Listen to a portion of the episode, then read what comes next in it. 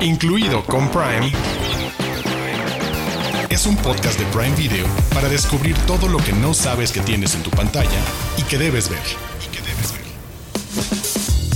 Damas y caballeros, bienvenidos sean al noveno episodio de la segunda temporada de Incluido con Prime, donde en esta ocasión les vamos a demostrar cómo es que de la noche a la mañana nos convertimos en maestros del suspenso, del misterio y además de Ben Affleck y Ana de Armas. Ya lo sabemos todo de ellos porque vamos a platicar de un estreno protagonizado precisamente por Ben Affleck y Ana de Armas de título Deep Water. También vamos a hablar, querido Héctor, de tu género favorito, el terror con Master, una película protagonizada por Regina Hall, pero también tenemos algunas otras joyitas escondidas en las profundidades. Obvio, ya que queremos seguir hablando de Ben Affleck y de Ana de Armas, vamos a recomendarles dos películas en donde están, no juntos, separados, pero bueno, ya les hablaremos de ellas. Ah, las tengo que revelar, ¿verdad? Sí. Olvídelo. Emociona a la gente. Perdón. O, eh, no. Y que ahora se aguanten, exacto. Que nos esperen hasta el final del episodio. Oh, parte del misterio. Ok, me gusta, me gusta la temática. Pero miren, nuestros escuchas no sabrán lo que les estoy enseñando, pero se los voy a escribir. Ahorita acabo de voltear a la derecha y enseguida de mí tenía una revista Hola ah. con Jennifer López y Ben Affleck. Era mintiendo, Héctor, porque es verdad. Lo tiene en sus manos. Espera, ¿de qué año es la revista? O sea, ¿es del el, cuando se juntaron ahorita o hace un par de años? 19 de agosto del 2021. Reciente, reciente. Este es incluido con Prime o un programa de chismes también. Aquí vamos, a, ver hablar un poquito de chismes. Sí, claro que sí. Eh, es que la película que ahorita dijo Arturo, Deep Water, el estreno, es de hecho, la grabaron cuando estaban juntos como pareja, ¿cierto? Más bien se conocieron en el set de esa película oh, y después empezaron a salir, o en el Inter, digamos. No, no conozco exactamente el mes, pero eso detonó su relación. Se me hace una película muy rara como para decir, ah, te amo, me, enamoré de ti. Pero está bien, quédense con nosotros para descubrir qué es lo que está en las aguas profundas. Esto es incluido con Prime. ¡Vamos! Los de casa. Los de casa. Títulos originales y exclusivos de Prime Video.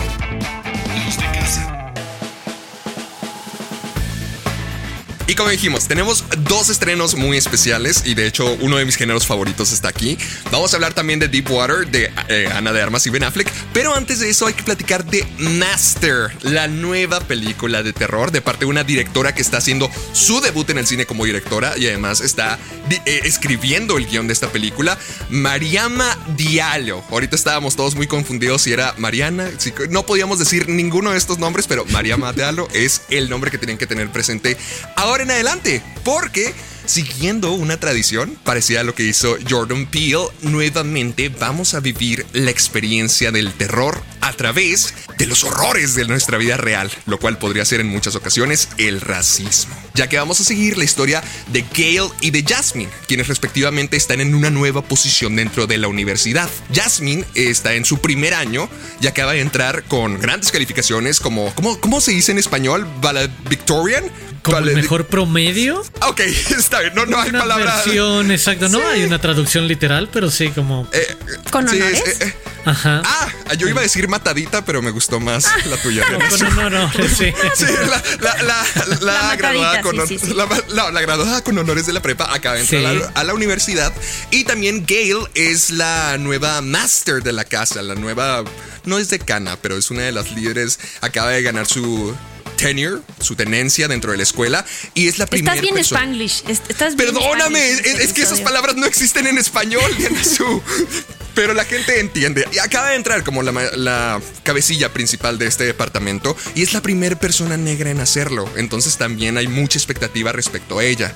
Pero mientras que más tiempo pasamos en el semestre y en este año de universidad, más cuenta nos vamos a dar de que hay algo mal, ya que también hay una leyenda acerca de una bruja dentro de esta universidad. Una bruja que de hecho aparece y cada año siempre se lleva con ella al infierno a un estudiante bastante desafortunada. Entonces Jasmine empieza a presenciar esto, al igual que Gale, y poco a poco nos vamos a dar cuenta si estas leyendas son reales o si acaso los terrores no vienen en brujas, cuentos, mitos, y si acaso es simplemente ser parte de personas que solamente te quieren ahí porque eres conveniente, porque eres diverso, porque eres distinto y eso les da más créditos porque esta es una universidad perfecta.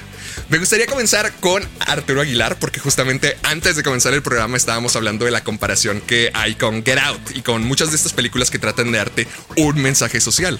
Quisiera saber tú, Arturo, ¿crees que Master lo logró? No, creo que se pierde en el camino y al final, para bien o para mal, y esto es también lo pensaba antes de que eh, nos conectáramos para grabar en las expectativas que podemos tener alrededor del terror, porque de nuevo, el terror tiene como muchas subvertientes y muchas entregas distintas y hay una parte del terror que aquí funciona muy bien, creo lo que ya eh, describías sobre la atmósfera de esta leyenda y de esta bruja que regresaba a arrastrar a un estudiante al más allá, ¿sabes? Y creo que esos momentos como que funcionan bien, esa parte de lo sobrenatural, de no sabes lo que eh, se espera en un momento esperado al final de un pasillo, como esos momentos típicos tradicionales, que de nuevo a muchísima gente le gustan y eso es lo que esperan de una película de terror. Nos hemos acostumbrado y también históricamente el género ha servido como vehículo para hablar de otras cosas por debajo del agua y muchas veces de cuestiones sociales. El caso más reciente que sí ha conectado con esas conversaciones es Get Out, precisamente hablando de la experiencia racial en Estados Unidos. Y aquí creo que hacen una primera media hora de plantear bien a qué se enfrentan estas dos mujeres afroamericanas llegando a la universidad por primera vez con nuevos roles como estudiante, como profesora y que van a vivir todas estas microagresiones súper metidas en las dinámicas sociales y de la academia. Pero creo que al final, y hay como muchos personajes alternos teniendo como sus propias agendas o experiencias, y al final creo que pone demasiadas historias que no va a intentar, y ni para bien ni para mal, resolver, porque simple y sencillamente el centro está más en el asunto de la bruja. Sí, la, verdad es que sí, sí, opinamos un poquito igual. Ahorita le decía a Arturo que realmente siento que esta película no tiene muchos pies ni cabeza, como que realmente tiene tantas historias y va estableciendo tanto acerca de las brujas, de la discriminación, de las maestras, de los profesores, pero poco a poco se va desviando y sientes que al final no te llega a contar mucho. Pero a mí me gustó porque la atmósfera sí me pareció una pesada y una espeluznante. Ahorita Arturo no lo mencionó, pero él dijo que la vio de noche y que sí estaba temblando. No lo quiso mencionar. En la primera media hora sí hubo momentos incómodos. Lo acepto, lo reconozco, lo comparto. ¿Qué tal tú, Diana Su? ¿Eres de las mías? ¿Eres de los de Arturo? ¿Te dio miedo esta película? No la vi de noche, eh, la vi a la luz del día. Entonces, esa, esa atmósfera, la verdad es que siempre ayuda o hace que no, no te llegue la película de la misma manera. Eso es cierto. Yo me espanto de, con las películas de terror, entonces trato de evitar esas atmósferas justo para no sufrirla tanto. Es protagonizada por Regina Hall, que ya lo habías dicho. Ella es conocida por las películas de Scary Movies, entre muchas otras. Ella hace a este personaje de Brendan Mix. A lo mejor le sonaba el nombre y decían como, ¿quién era? Ah, pues ella. Esa es la protagonista de esta película, que no tiene nada que ver con un papel de comedia como la hemos visto en, en esa saga.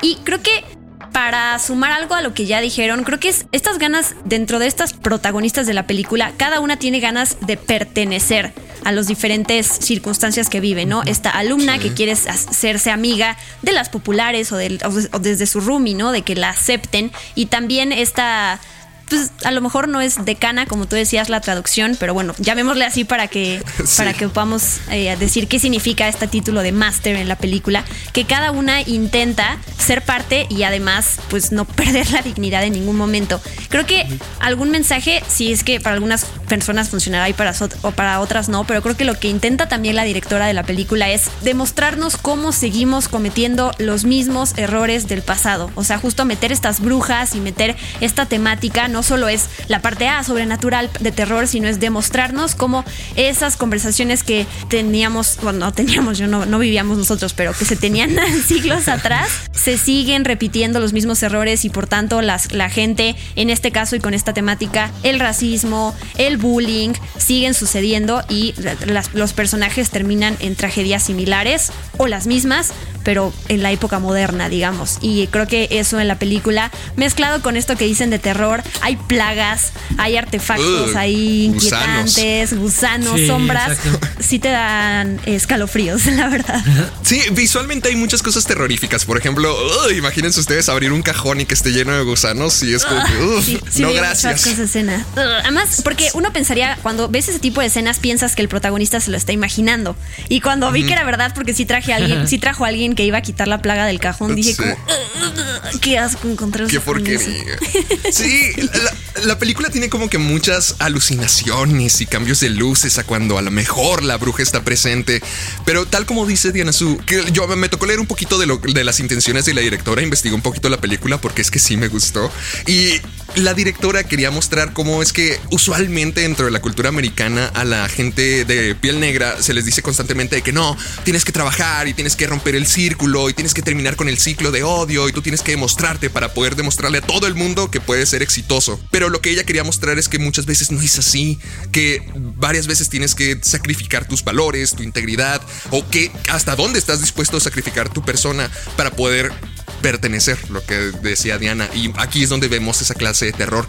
¿Qué, tan dispuesto estás a renunciar a tu identidad, a tu pasado, a, a un trato decente con tal de ser parte de los demás? Y uf, como decía Arturo, la película está llena de microagresiones que no es un predicamento, sino que sufres, como el que no te quieran dejar entrar a una fiesta por cualquier razón que obviamente sabes que es la piel. Entonces, sí, hay cositas así que te van sacando de quicio y- y te van desesperando.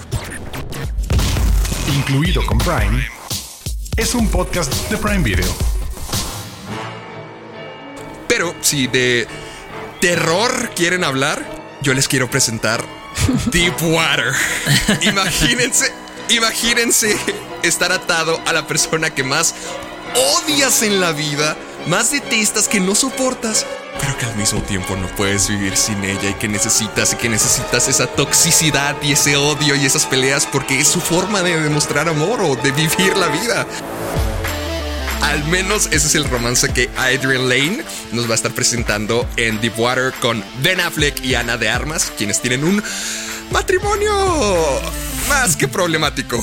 Mejor se lo dejo a Diana Su para que nos cuente un poquito más de estas horribles personas y por qué es tan atrayente y tan atractivo este romance tan podrido. Sí, eh, relaciones tóxicas a la máxima potencia, podríamos decir. Seguramente va a haber diferentes situaciones, pero bueno, la que presenta esta película, busqué la sinopsis en IMDB para asegurarme de no decir un spoiler y lo que voy a decir es está eh, aprobado para que sepan quienes nos escuchan. La película se trata sobre un hombre, Ben Affleck, que tiene muchísimo dinero y le permite a su esposa tener aventuras, tener amantes y no se crean que la esposa se va a un hotel y no los ve. O sea, lo hace enfrente de su cara. Frente y a Todo todos sus tiempo. amigos. frente a todos sus amigos, claro, claro. Ni siquiera solo está él, sino que están todos. Todos saben. sí. todo para evitar el divorcio. Este hombre se convierte en el principal sospechoso de la desaparición de los amantes de su esposa. Hasta ahí, hasta ahí lo voy a dejar para no revelar más spoilers. Pero mm, ahorita, si no, le, le, le cedo la palabra a Arturo para que él hable de qué le pareció la película. Pero sí me quería meter en el chisme del que había- habíamos mencionado al principio del podcast, porque Sí, es sí. importante. O sea, Ben Affleck y Ana de Armas se conocieron en el set de esta película que se grabó en 2019. De hecho, iba a estrenar en 2020, luego en 2021 y luego termina llegando en 2022. Pandemias, maldición. Bueno, para quienes querían saber cómo ese momento, porque sí, en- en- salió en los periódicos y en revistas y como Ana de Armas ha sido vista con Ben Affleck caminando por las calles de Los Ángeles y creo que hasta se mudaron juntos y bueno, ya, no importa, tampoco se trata de, de Ha- hablar. Hazlo con tu chisme. mejor imitación de Pati Chapoy. Arturo Aguilar puede ser eh, Pepillo Origel y yo Pedrito Sola. No se me da. No, nada más preparé ese breve contexto Ah, bueno. para que sepa. Hoy sabemos que Ben Affleck re- regresó con Hielo. Sí. Y Ana de Armas no sé con quién está. No, no es tanto de la vida íntima. Anda bien, anda, anda muy bien. Anda muy como, anda enseguida Daniel Craig siendo la siguiente James Bond. Le ha estado bien- yendo bien en la vida. Claro, pero mm, antes de pasárselo a Arturo, quería mencionar que si hay un rayito de luz y de esperanza y de ingenuidad en la película de Deepwater, que la verdad a mí sí me mantuvo, como ya saben, como toda esta parte cardíaca de Dios mío, ¿qué va a pasar? ¿Qué le van a hacer? Y sí, las relaciones tóxicas al tope de ¿de qué lado estás? ¿Quién es la víctima, el victimario? Y siempre estás cambiando de bando hasta que llega la la película al su final y dices, Dios mío, qué enfermedad acabamos de ver.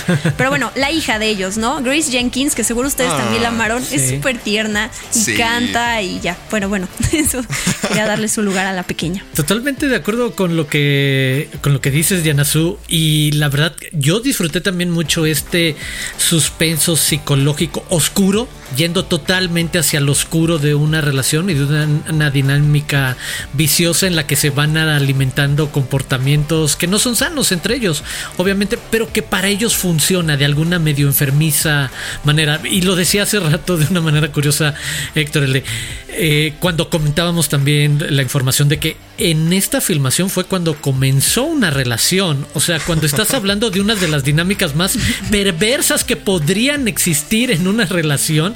Y yo lo comparaba un poco, de nuevo, con otras capacidades y terrenos, pero con esos retratos que vimos en el hilo fantasma de Paul Thomas Anderson, de cómo pueden haber relaciones súper enfermizas en la gente, pero igual eso les sirve para sus procesos creativos o para sus logros, bla, bla, bla. Aquí desde otro lado, y al final del día también reconocer, yo soy muy fan de que está basada en una novela de Patricia Highsmith, esta gran autora norteamericana, una de las maestras del género, y que te ayuda mucho a saber que vienen estos retratos, eso, en las zonas grises, totalmente lo que decías tú, Diana al, al, final, que te permite jugar y moverte entre quién crees que es qué, victimario, víctima, el bueno, el malo, y nunca estar seguro y al final acabar viendo algo todavía más complejo de lo que sería asignar categorías así de quién es bueno y quién es malo. Es el de, ah, no, hay otras zonas grises detrás. Y creo que esta película se asoma un poco hacia allá. Sí, a mí me recuerda un poquito incluso a la película de Adrian Lane, ya lo decía, a Lolita. O sea, son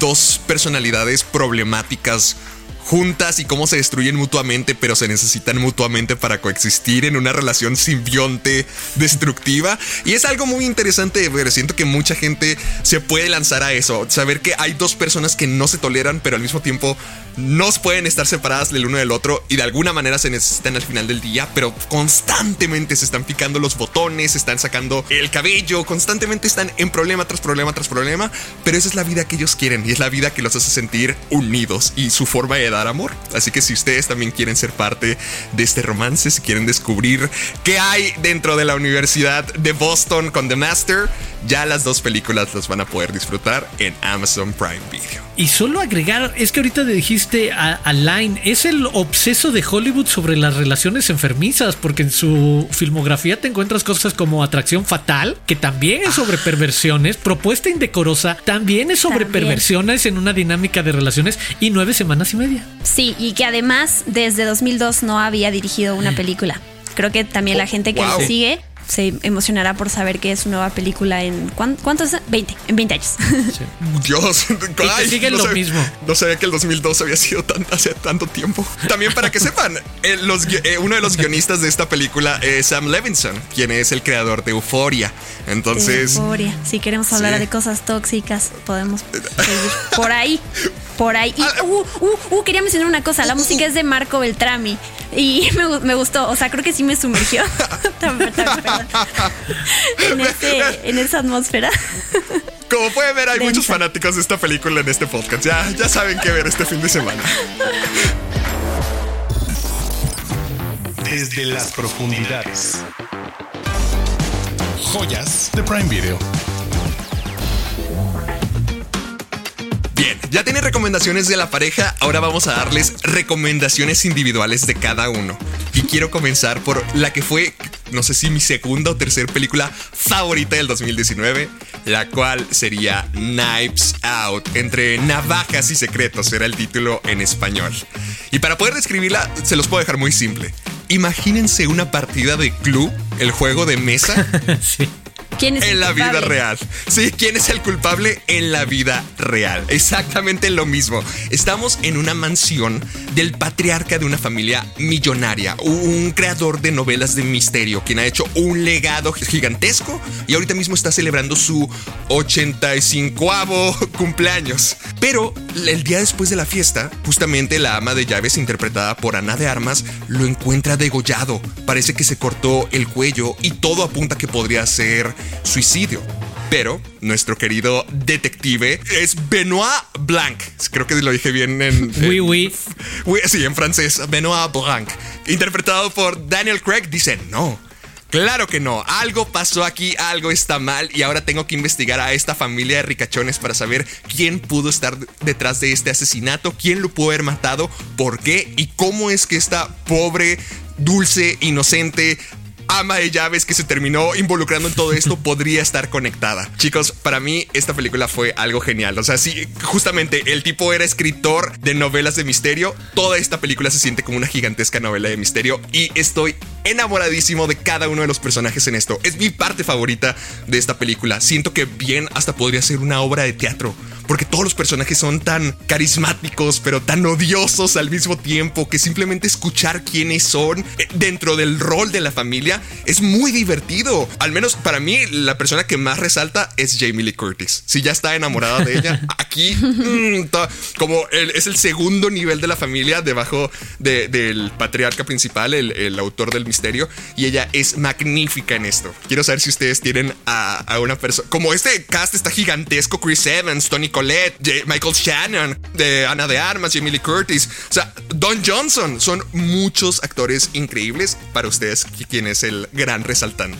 Yo no voy a elegir a ningún actor, actriz del elenco, Ah, porque quiero resaltar a Ryan Johnson. Esta Ah. película, que el director de la película, esta película estrenó dos años después de que Ryan Johnson hizo Star Wars, el episodio Uy. 8, Los últimos Jedi, que fue, bueno, fue criticada para muchos. Muchos otros eh, entendimos que había algo, algo de frescura que le quería impregnar este director y entonces se lo agradecimos. Perdón si es polémico lo que estoy diciendo, pero yo creo que tanto para él como para el estudio como para la audiencia fue una grata sorpresa esta película. No creo que nadie esperara que le fuera a ir tan bien, sobre todo porque sí es una trama que hemos visto retratada en varias ocasiones. El, el típico quién es el culpable, el who, who done it, ¿no?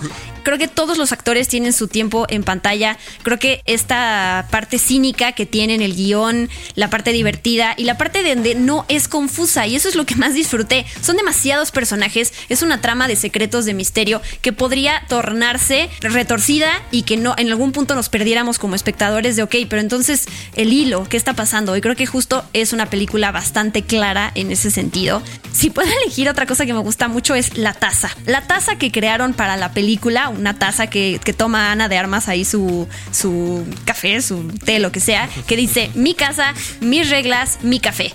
Y, que, y es que eso tiene que ver con también con cómo se desenvuelve el- la. Quienes ya vieron la película lo sabrán. Ana de Armas y Daniel Craig se conocen aquí y además luego por eso salen en la película de James Bond, porque él la termina recomendando. Así que Ryan Johnson defiende su legado. Que, que él dirigió el episodio de La Mosca de Breaking Bad, que es maravilloso. Vean la forma en que. Diana Su se emociona. Me emocionan los últimos cinco segundos que me sí. toca hablar y tiro toda la información que me viene a la cabeza, ¿sabes? Mi querido Arturo, la palabra es tuya. Híjole, a mí también, pónganme, apúntenme en la lista de los fans de esta película totalmente. Creo que hace un notable eh, trabajo en lograr mezclar muchas cosas. No se pelea en ser una película de acción en la que están pasando cosas, en la que eh, vemos un dinamismo en contar la historia. No darle la vuelta a la complejidad que, como decía Diana Su, tiene normalmente el resuelve el misterio. El tenemos a muchos candidatos, muchos posibles asesinos y a que te pierdas en qué tan difícil es seguir el camino. Y creo que al mismo tiempo, de nuevo, retomando algo que, decían, pero creo que es el extra es estos pequeños guiños a ser autocríticos sobre la fórmula del cómo se resuelve un misterio o de los personajes involucrados normalmente en este tipo de novelas estilo Agatha Christie y eh, Hercule Poirot y todas estas Sí. resoluciones, pero es jugar de una manera sarcástica, irónica, moderna con esa misma estructura, con esa misma familia de candidatos a ser el, el culpable. Y, y eso sin pelearse con ser una película enormemente entretenida, o sea, tiene mucho, tiene homenajes obviamente a los clásicos de esos géneros y demás, pero lo que más me gusta, y contestando o dándole vuelta a la pregunta que nos lanzaste, De hecho, a mí lo que me gusta es que no hay uno favorito, es uno de esos extraños casos en donde sí ves un equilibrio coral alrededor en el que todo mundo se luce, todo mundo tiene espacio, no sientes que nadie ni se quiere robar ni necesita robarse, que toda la estructura del guion y de la película le da un equilibrio a todas las personas, como otras grandes películas, una de mis favoritas, Magnolia, se le sabes que todas las presencias de los personajes están súper equilibradas y nunca te atreverías a decir quién es más para la historia que, que otro. Y de nuevo, comparando con esos grandes clásicos recientes, creo que Ryan Johnson hace un súper trabajo en una película que además eso no deja de reconocer y abrazar que es una película para entretenerte, para pasarte la chida, verla, en serio, háganse unas palomitas, pónganse unos helados o algo así. Sí, creo que con las películas de misterio, usualmente cuando tienes la oportunidad de verlas otra vez, no es lo mismo y probablemente te aburres o ya no es la, misma emoción. Pero eh, Knives Out es de esos casos que cuando la vuelves a ver y te das cuenta de cómo todo está tan bien conectado, como todas las cositas que te van estableciendo cuando están rebrujadas y revueltas. Eh, eh, la primera vez que los ves, todo encaja perfecto. Y este misterio, de verdad, van a disfrutar demasiado Knives Out, se la recomendamos. O sea, fue tan buena que ya tuvo, ya va a tener dos secuelas más que están en trabajo. Y justamente eh, yo temo un poquito por esas secuelas. Sé que probablemente estén buenas, pero es que el cast de aquí, de la familia millonaria, es tan carismático, tan cínico, tan ridículo que quiero, quiero seguir más viendo de las aventuras de Benoit Blanc y a qué más personajes se meten en su camino. Además de Ana de Armas, también tenemos una recomendación de Ben Affleck, una película que cuando se recomendó la semana pasada de que, ¿qué vamos a ver? Todos el mundo me quemó, me gritó y me odió cuando dije que yo nunca había visto Argo. Es cierto. Claro que sí, de que no has visto Argo, por Dios. Y la pasaste bien. La pasaste bien. La pasé muy bien y muy estresado. No sabía que iba a estar tan estresante porque yo me acuerdo que cuando veía el canal de Warner siempre pasaban el comercial de cómo se hizo Argo y de que, ¿en serio van a hacer una película de esto? Y nunca me llamó la atención, o sea, nunca la vi. Sé que le dio el, el Oscar a Ben Affleck como mejor director, él es el protagonista también. Y al fin tuve oportunidad de verla y para la gente que, igual que yo, no la conocía, estamos a mitad de lo, bueno, al finales de los 70, el año 79, y estamos en la revolución iraní donde eh, el dictador de Irán es tomado como protegido por los Estados Unidos ya para darle un tratamiento de cáncer y lo están protegiendo, cosa que la gente de Irán no está muy contenta.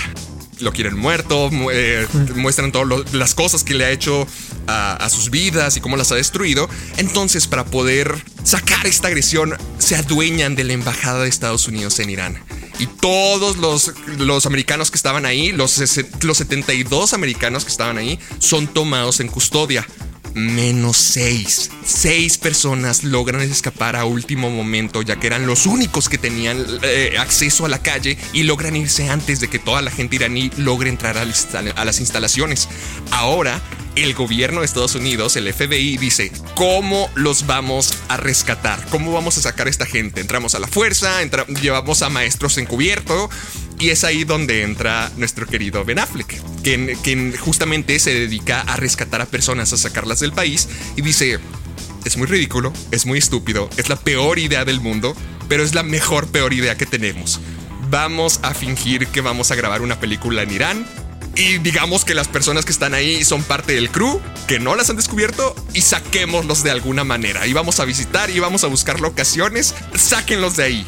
La película es muy estresante, es muy buena, pero porque sientes que en cada momento, cualquier segundo afuera, los van a descubrir, porque hasta lo dicen, le dicen, no salgan de la casa, ya que se están quedando en la embajada canadiense, no salgan de la casa, solamente toman un segundo para que te vean. Entonces, cada vez ahora que Ben Affleck llega y los, los expone para hacerlos lucir como gente de cine, sientes el corazón y el Jesús en la boca. También fue el caso contigo, Diana Su, también te latió todo, todo el cuerpo esperando de que ya, ya lleguen a casa.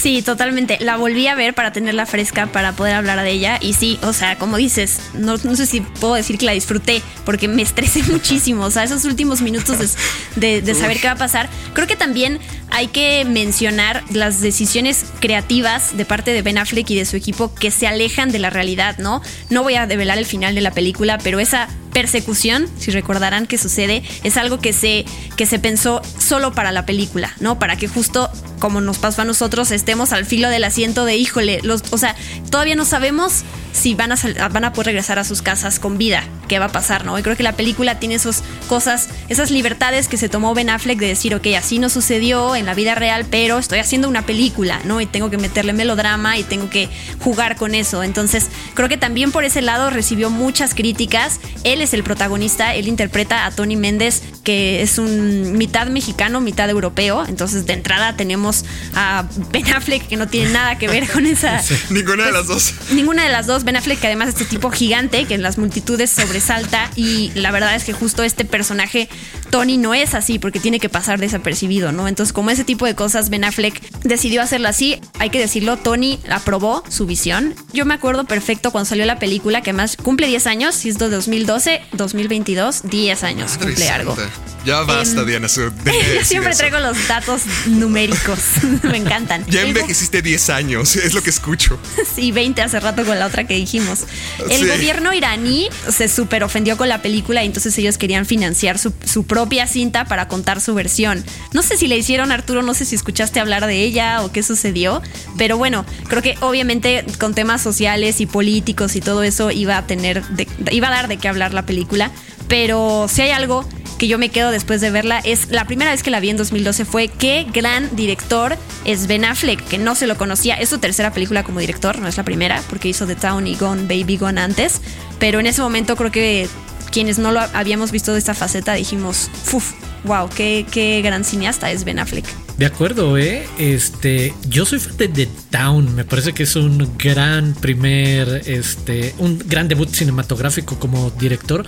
Pero tal cual, en algo me parece enormemente efectivo en cómo eso, ya lo dijimos cada uno, y para no ser reiterativo, él te tiene al filo del asiento pensando si van a lograr escapar o no. Y esa es la historia, o sea, trucarla a favor. Un dato random que a mí siempre me pareció interesante porque en algún momento me acuerdo de haber leído la historia y luego haber acompañado o haber mapeado cuando apareció que se convirtió en una película, está basado en un libro que publicó en 1999 el propio Tony Méndez, el protagonista de la historia, y en 2007 la revista Wire publica un artículo basado en la historia de Tony Méndez y se vuelve de tal manera viral que acaba en el radar de quienes compran los derechos y deciden hacer una película al respecto.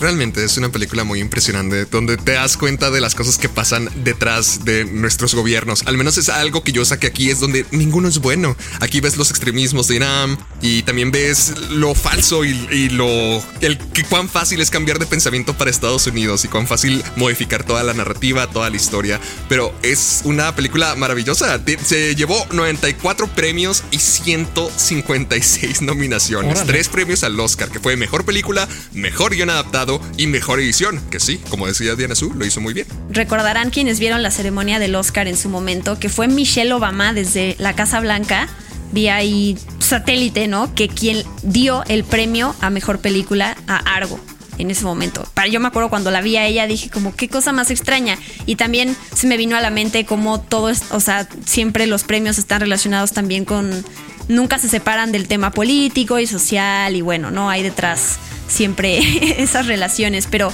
me acuerdo que fue ella y creo que fue muy significativo siendo también la primera dama pues que le dé el premio a esta película. Sí fue sí fue muy emocionante la verdad. Miren ahí lo tienen. Películas que han hecho historia películas que nos encantan y romances tóxicos que les van a dar un gran fin de semana. Ahorita mismo ya pueden encontrar todas estas recomendaciones en Prime Video y espero que tengan un gran fin de semana resolviendo estos misterios Prime News. Noticias calientitas de Prime Video. Prime Video anunció para el 15 de abril el estreno de la nueva serie Outer Range, con Josh Brolin protagonizando la historia de un ganadero luchando por su tierra y su familia, quien descubre un incomprensible misterio al borde del territorio salvaje de Wyoming. El tráiler de esta emocionante saga familiar western con tintes de humor irónico y misterio sobrenatural está ya disponible en el canal de Prime Video Latinoamérica en YouTube. Prime News. El próximo 7 de abril se estrenará Un placer conocerte, la película de Laura Pausini que explora la pregunta ¿qué hubiera pasado si Laura no hubiera ganado el Festival de Música de San Remo en 1993? Muy pronto les hablaremos de ella con una sorpresa de mi parte. News.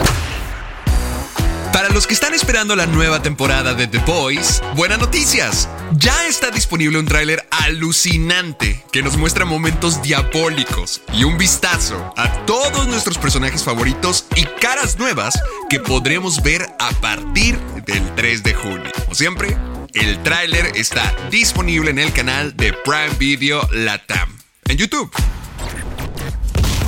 Incluido con Prime. Es un podcast de Prime Video. Es hora de despedirnos todo el mundo, pero no sin antes hacerle la palabra a Arturo para que nos dé un último filón, un jalón más, una recomendación más para este fin de semana.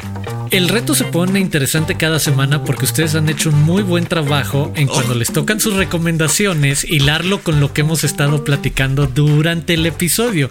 Y hoy no me quedo atrás porque les voy a recomendar una película también basada en una novela de Patricia Highsmith y se trata de El talentoso señor Ripley de 1999, disponible para compra o renta en Prime Video. Esta gran adaptación de Anthony Minghella, eh, protagonizada por Matt Damon, Jude Law, Gwyneth Paltrow, Kate Blanchett, Philip Seymour Hoffman, no necesitan saber mucho más. En verdad, si no la han visto, denle una oportunidad. Si la han visto, es una película que querrían volver a ver.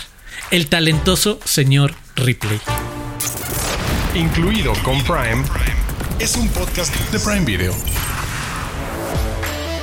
Ya llegó el momento de despedirnos. Créanme que no creemos. Aquí seguimos platicando, pero ya nos están cortando el tiempo. Así que tenemos que decir adiós. Chicos, ¿cómo lo hacemos? Yo tengo la respuesta, Héctor. Qué bueno que Ah. preguntas.